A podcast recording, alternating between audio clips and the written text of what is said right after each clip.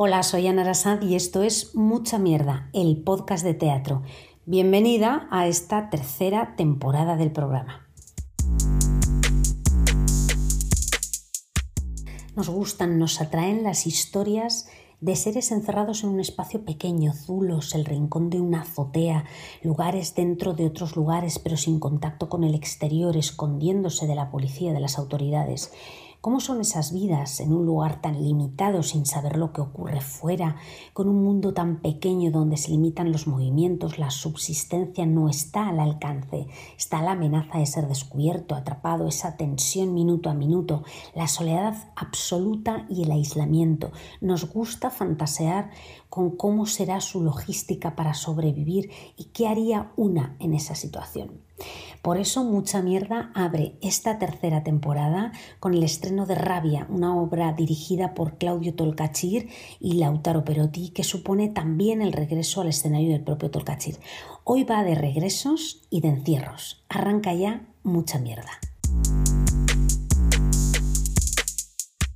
¿De qué va Rabia? Rabia es la historia de un hombre de clase baja, José María, que tras verse envuelto en un problema serio con la justicia, lo buscan por la muerte de su jefe, un capataz de obra, se refugia sin que nadie lo sepa en la mansión donde trabaja su novia como sirvienta. El contexto social, la clase, es importante aquí por varias cosas.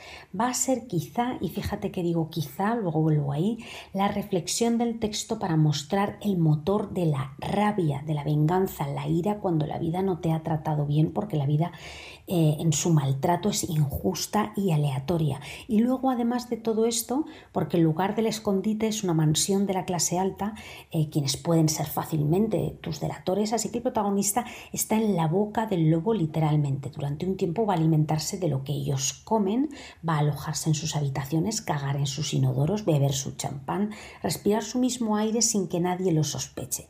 Va a ser el parásito de la mansión. Algunas cosas antes de desgranar la obra. Que sepas que Rabia está basada en la obra, en la novela del escritor argentino Sergio Vizio, que también es escenógrafo, realizador, guionista, productor de televisión, cineasta, en fin. La novela es relativamente joven, tiene solo 20 años. Creo que este dato es interesante. Este estreno en la abadía no solo es un acontecimiento porque sea uno de los estrenos de la temporada, sino también porque Claudio Tolcachir protagoniza la obra y el estreno se convierte en su vuelta a un escenario. Tolcachir no solo protagoniza, sino que dirige la obra junto a Lautaro Perotti, uno de sus grandes colaboradores, y adapta la novela junto a otras dos compañeras que son María García de Oteiza y Mónica Acevedo. Los cuatro se embarcan en este proyecto precisamente después de una conversación con Bayorga, a quien Tolca le habla del texto y el director de la abadía le sugiere que interprete él mismo esta adaptación. Lo que hacen Tolkachir y su equipo es tomar del texto de Rabia la novela eh, y convertirla en un monólogo. Esta es para empezar la gran novedad que tenemos en el escenario. En la novela tenemos a José María, que es el protagonista, el hombre que tras el incidente se esconde en la mansión en la que trabaja de criada su novia mientras él es buscado por la muerte de su jefe. Nadie sabe que está ahí, como he dicho antes. Tenemos a Rosa, su novia. Tenemos a los dueños de la casa, un matrimonio de clase alta venida un poquito a menos. La hija de estos, su marido y los niños de ambos, los nietos. Luego está la amiga con la que habla Rosa por teléfono. Creo que más o menos en cuanto a personajes estamos. La novela está escrita en tercera persona y vemos a los habitantes de la casa a través de los diálogos y las corrientes internas de pensamiento, pero en tercera persona. Lo que hace Tolkachir es tomar todos estos personajes en su persona, es decir, él va a ser el narrador de la novela, va a actuar como si nos estuviera contando un cuento, un contador de historias, nos va guiando y a su vez es José María, el protagonista, pero también es al mismo tiempo el resto de personajes. Tolkachir puede hacer esto y más porque es un gran actor, es una roca en el escenario, es el lugar en el que él habita, su mirada también necesita poco para tenernos porque nos gana pronto. De hecho, hay algún matiz que me gustó y es que Creo que siendo consciente del riesgo que entraña confundir con tanto diálogo picado, siendo al mismo tiempo una multitud de personajes, tira texto a veces en tono neutro, que me pareció curioso y me gustó. Pero al mismo tiempo tengo que decir que puede resultar monótono y algo confuso que alguien me cuente una historia en tercera persona sola en el escenario y que a su vez sea muchos personajes que se dan a sí mismos la réplica y que no tienen acciones. Mantener esto durante hora y media es delicado. Bien, antes de seguir, así hablaba Tolkachir y su equipo del reto que ha sido esta adaptación y de lo que nos vamos a encontrar. A mí me encantaría como espectador asistir a eso, que a mí me permitan imaginar, eh, incomodarme, excitarme, asustarme, asquearme. La palabra totalmente, como gran pilar. Es divertida porque trabaja con todas las contradicciones del ser humano, pero que a lo largo de la novela se va desmontando, volviendo humano y sorprendiéndonos. Esa tarea de poder permitirte imaginar, poder permitirte completar el mundo. El mayor reproche que yo le haría a la obra es que la rabia eh, rabia el nombre de la obra y de la novela, no la veo por ninguna parte. No he encontrado nada parecido a la rabia, ni a la ira, ni ninguna reflexión de por qué alguien está tan desesperado que llega a esconderse en ese lugar, sus motivaciones y las motivaciones para matar a alguien. Creo que ese es el gran agujero, el enfoque del texto. Mira, te voy a leer una reflexión sobre la rabia de Hannah Arendt en su libro sobre la violencia y como la tenía por casa, pues me ha venido de perlas eh, para buscar ese concepto. Dice así, la rabia no es en absoluto una reacción automática ante la miseria y el sufrimiento como tales. Nadie reacciona con rabia ante una enfermedad incurable, ante un terremoto o por lo que nos concierne ante condiciones sociales que parecen incambiables. La rabia solo brota allí donde existen razones para sospechar que podrían modificarse esas condiciones y no se modifican. Solo reaccionamos con rabia cuando es ofendido nuestro sentido de la justicia. Buah, brutal. Es tan grande esto, es tan inmenso el concepto que me da pena habérmelo perdido. Porque si bien yo tampoco lo termino de ver en la novela, sí hay alguna pista eh, que de hecho en la novela te deja a medias y que hubiera esperado que la obra culminara o que aprovechara. Con esto de la falta de rabia quiero decir que no veo la indignación ni la clase social de José María, ni su conciencia, claro. No hay espacio para describir la pobreza, no me lleva a pasear de forma detallada para que entienda los contextos de cada cual, de José María, de Rosa e incluso de los medios de subsistencia de los señores como forma de contraponer esto. No me explica los conflictos laborales en los que está inmerso no solo José María, sino eh, el tiempo histórico al que pertenece y que pueden ser el caldo de cultivo para esa Se pierde la oportunidad para hablar de un tema como la inmigración. En la novela se insinúa que tanto José María como Rosa son inmigrantes eh, o la precariedad, que yo vea ese drama, pero es cierto que la novela tampoco entra ahí. Sí es cierto que Tolkachir nos va contando numéricamente a cuánto asciende el sueldo humilde del protagonista y entendemos que es alguien de clase baja. Pero poco más, mm, no vemos el resentimiento de clase, el camino a esa rabia de la que hace uso el título. Una cosa es que no te salgan las cuentas y otra cosa es cómo respira uno la miseria y además rodeado de todo lo contrario. Es más, la obra hace algo que me inquieta y es que este ser se aleja más de la rabia cuando llega incluso a pensar con casi ternura en los dueños de la casa, los echa de menos en una ausencia y aquí ya se cierra la puerta a la conciencia de clase que este personaje puede tener como pozo para la rabia. Esa indulgencia acaba con esto. Eché de menos también, como ocurre en la novela, que alguien me cuente la vida de los habitantes de la casa. A ver, los básicos los sabemos, pero mm, veo solo arquetipos, veo mm, babuchas de raso, por decirlo de alguna manera, pero no llego a ver realmente las, las almas de los otros habitantes de la casa. Es decir, están absolutamente despersonalizados y eso me deja fría. Con la obra con, lo que me ha ocurrido es que mm, creo que el objetivo era otro. Veo una mirada melancólica. Cuando vi la obra me sentí eh, como dentro de un lugar de Buenos Aires y me pareció que este narrador, Tolcachir, estaba allí. Tengo la sensación de que él necesitaba hacer algo eh, que fuera en esa dirección, pero no acabé de ver el objetivo. Y luego está el humor de Tolcachir. Él nos trae la ternura eh, de un personaje que en realidad está en un momento límite y tenso. Y como nos resulta fácil ver el humor en cada gesto de Tolkachir, creo que a veces es incluso contraproducente porque lo que yo necesito es ver en realidad los demonios de este personaje. Quiero decir que también eh, veo un doble filo del tema del humor y es que en algún caso a mí me restó credibilidad, de hecho, porque si yo estoy encerrada con mucho, no sé, con mucho que perder, ¿no? Porque si no, no lo estarías, te entregarías. Si yo estoy encerrada y, digamos, mato a alguien para vengar una injusticia, yo creo que me pasaría una factura, tendría remordimientos, eh, no sé, me temblaría la mano, no sé, por mucho que fuera una venganza con una base. No he matado nunca a nadie, pero me supongo esa capacidad de culpa, supongo. No creo que se me olvidara al minuto, quiero pensar. Otra cosa, eh, pero en este caso a favor de la obra, le quita la pátina machista del libro. Ahora te daré mi opinión de por qué el libro es machista. El libro en sí, ¿eh? no solo el protagonista. Y dignifica a Rosa, quizá porque la mitad del equipo es femenino. Esto es María García de Toiza y Mónica Acevedo. Otra cosa positiva, los detalles sobre el día a día. Mm, es que es cierto, pero es que es lo que nos preguntamos en las historias con un encierro como este, ¿no? Detalles sobre cómo va al baño sin que el resto de la casa se entere, el apuro que pasa para moverse sin que se perciba su presencia. De hecho, a mí en estos momentos era cuando más enganchada me tenía. Ya que leí la novela Rabia, voy a hacer una comparación de algunos puntos. El libro, tengo que decir eh, que a mí no me gustó. También te digo que la historia para mí siempre es secundaria en literatura. Me gusta más eh, el cómo está escrito y qué trasfondo tiene que, eh, que, la originalidad de una historia. No sé si me explico. Tampoco me gustan las novelas con exceso de diálogos. A mí me gusta que estos tengan algo de simbolismo, de metáfora, que haya mucha carga detrás de cada palabra. Rabia es un libro que se lee de una sentada, es rápido, mucho diálogo, contado de una forma muy sencilla.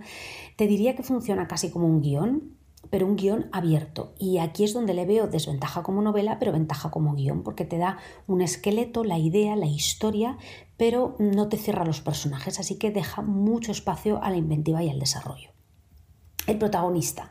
No me queda muy claro quién es en la novela este José María y la obra lo completa algo, pero tampoco acabo de verlo por completo, porque veo a un ser tierno y al narrador. En la novela, desde luego, no es un tipo que me caiga bien, no empatizo con él. Sabemos por lo que nos cuenta el narrador en tercera persona que es un hombre joven al que no le han ido bien las cosas en la vida, un contexto de perdedor, de clase social baja, un tipo violento, sanguinario, impulsivo. No parece que sea una persona cultivada, aunque en su encierro siente una necesidad casi animal de lectura. La novela da mucho peso eh, al hecho de que esté leyendo tus zonas erróneas y en cambio Tolkachir, que esto me encanta, lo cambia por la lectura de tu primer hijo, creo que es el libro. Esto, es, esto era un bestseller que en las casas debía de ser bastante habitual. Es extraño este tema de la lectura porque nos lo pinta como un ser muy embrutecido y sin interés en nada más allá que la pelea, el alcohol y el sexo y de repente en una situación que más que carcelaria es de tensión constante, se relaja y se pone a leer cuando le podrían cazar en cualquier momento. ¿no? Me, me, faltó a mí una transición interna para esto, al menos, porque imposible no es, pero a mí me llama la duda. Me parece poco creíble y la obra corrige este aspecto. La obra también rebaja el nivel de violencia del personaje como tal, si bien se sigue cargando a alguien en escena, pero nos lo trae de otro modo, eso es cierto. Es un tipo menos primario, digamos, pero por otra parte se nos va eh, a un ser tan tierno que lo deja sin aristas, no, no, no le vemos conflicto alguno, yo casi lo veo feliz en su encierro observando a su novia. Algún detalle de José María, este personaje en la novela.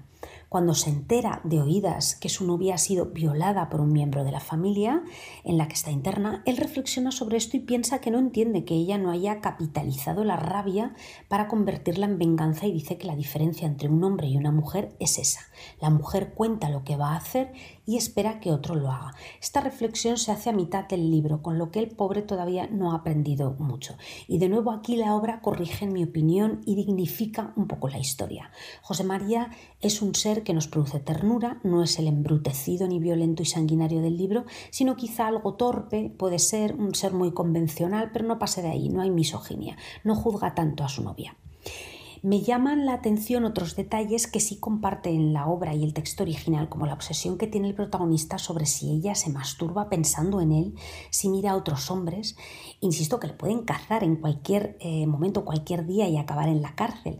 En este sentido sí vemos que es un tipo muy simple, pero en la obra esto lo lleva mejor porque de alguna manera nos comunica a la pareja a través de una distancia lejana y cercana al mismo tiempo. Es como si estuvieran juntos y se conocieran pese a no estar viviendo juntos, aunque están tan cerca físicamente. En fin, otras cosas que me llaman la atención del personaje. Se arriesga con cosas como, bueno, pues eh, se lleva de la cocina champán porque hace tiempo que no bebe, y ya en última instancia, tampoco me cierra del todo que una decisión tan brutal como la de esconderte en el lugar donde vive y trabaja tu novia o la mujer con la que te has acostado durante un tiempo, tampoco tenía una relación muy labrada, no valores eh, o en los pensamientos internos de la novela no valore el personaje los riesgos en los que está poniendo penalmente y laboralmente a su amada. Esto creo que ninguno de los dos textos nos resuelve esta pregunta.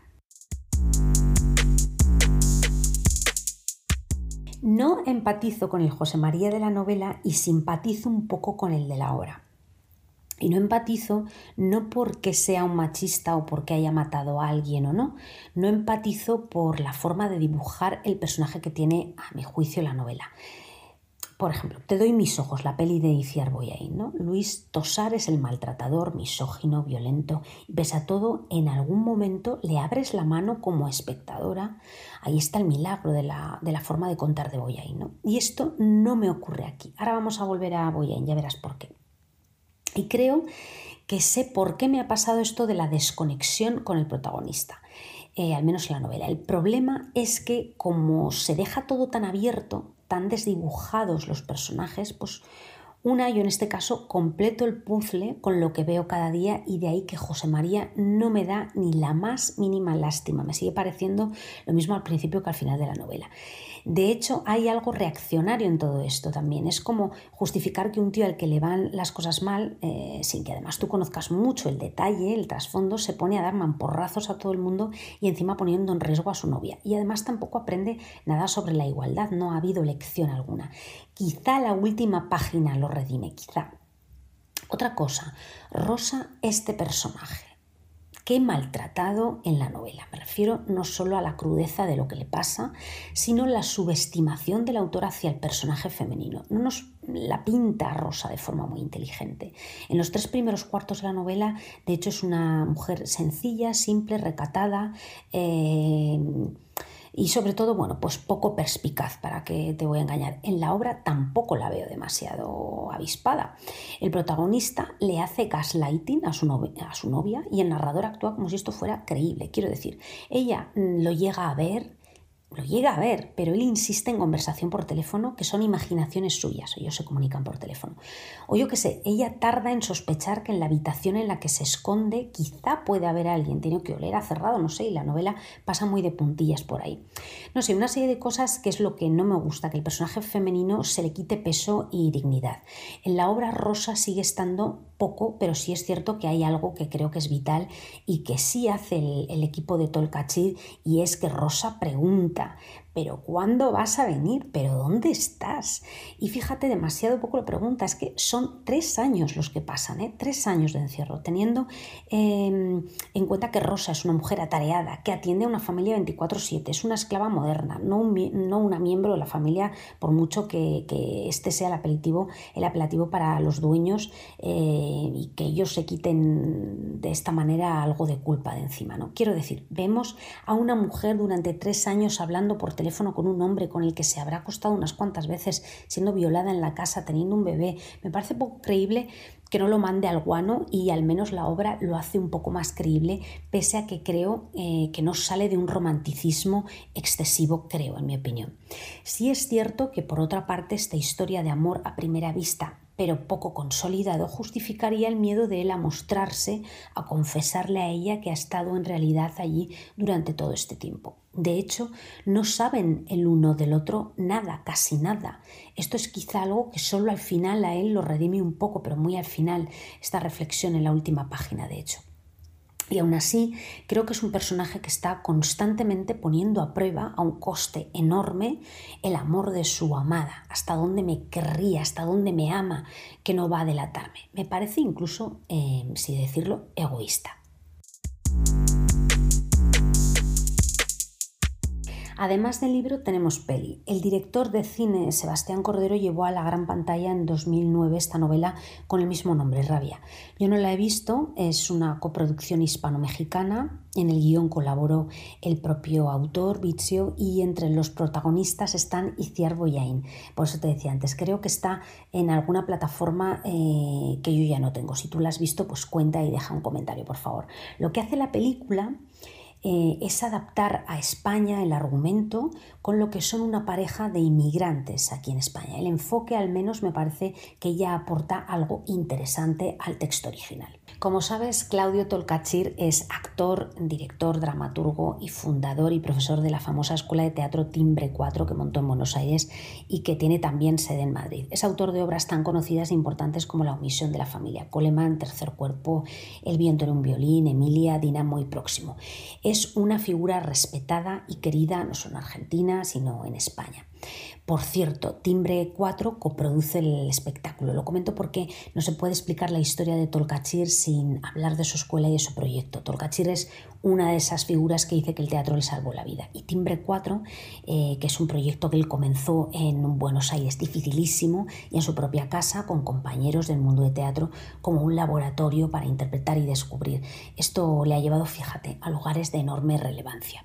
Sobre el resto del equipo, Tolcachir cuenta en Rabia con la ayuda en las luces de Juan eh, Gómez Cornejo y en la escenografía con Emilio Valenzuela. Es una estructura sencilla unas escaleras que sí creo que reman a favor del argumento por el simbolismo del arriba y abajo, las escaleras que son el ascenso y el descenso, pero también el caminar hacia lo desconocido. Esto me gusta y combinado con las luces tengo que decir que hay una imagen, hay un momento que me gustó mucho y que justo el protagonista está hablando sobre, creo, no recuerdo el texto exacto, eh, algunas dudas sobre Rosa o sobre su curiosidad hacia el género femenino y las sombras que proyecta al estar agachado son las de un primate que va acrecentándose, creciendo y que me pareció una imagen poderosa e interesante.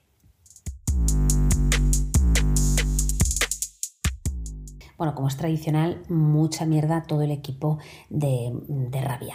Hasta aquí el arranque de la temporada de mucha mierda. La nueva temporada de teatro va a traer cosas realmente especiales. Así de forma inmediata tengo muchísimas ganas de ver en el CDN la propuesta de Esther Carrodeguas con Iribarne, Pequeño cúmulo de abismos de Cris Blanco también en el CDN, Cabezas de cartel en el Teatro del Barrio, una obra que me has recomendado en los comentarios, eh, o ver por fin a Pamela Palenciano también en el Teatro del Barrio. Y por supuesto, surge y el Festival de Otoño de Madrid, Angélica Líder, en fin, y atención, el TNT de Tarrasa. Eh, habrá especial de esto, pero bueno, de todo hablaré pronto.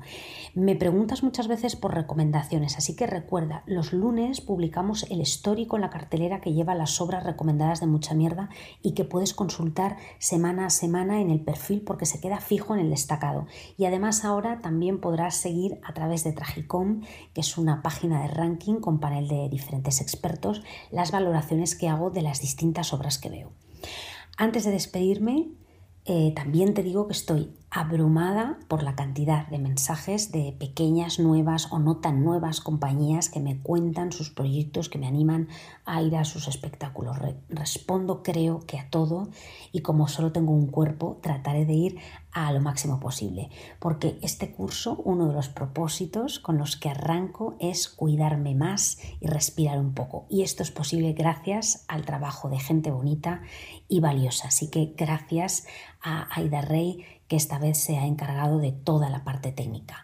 Hasta aquí, vuelvo pronto, como siempre amiga, mucha mierda. Oye, no irás a ponerme en doble velocidad, ¿verdad?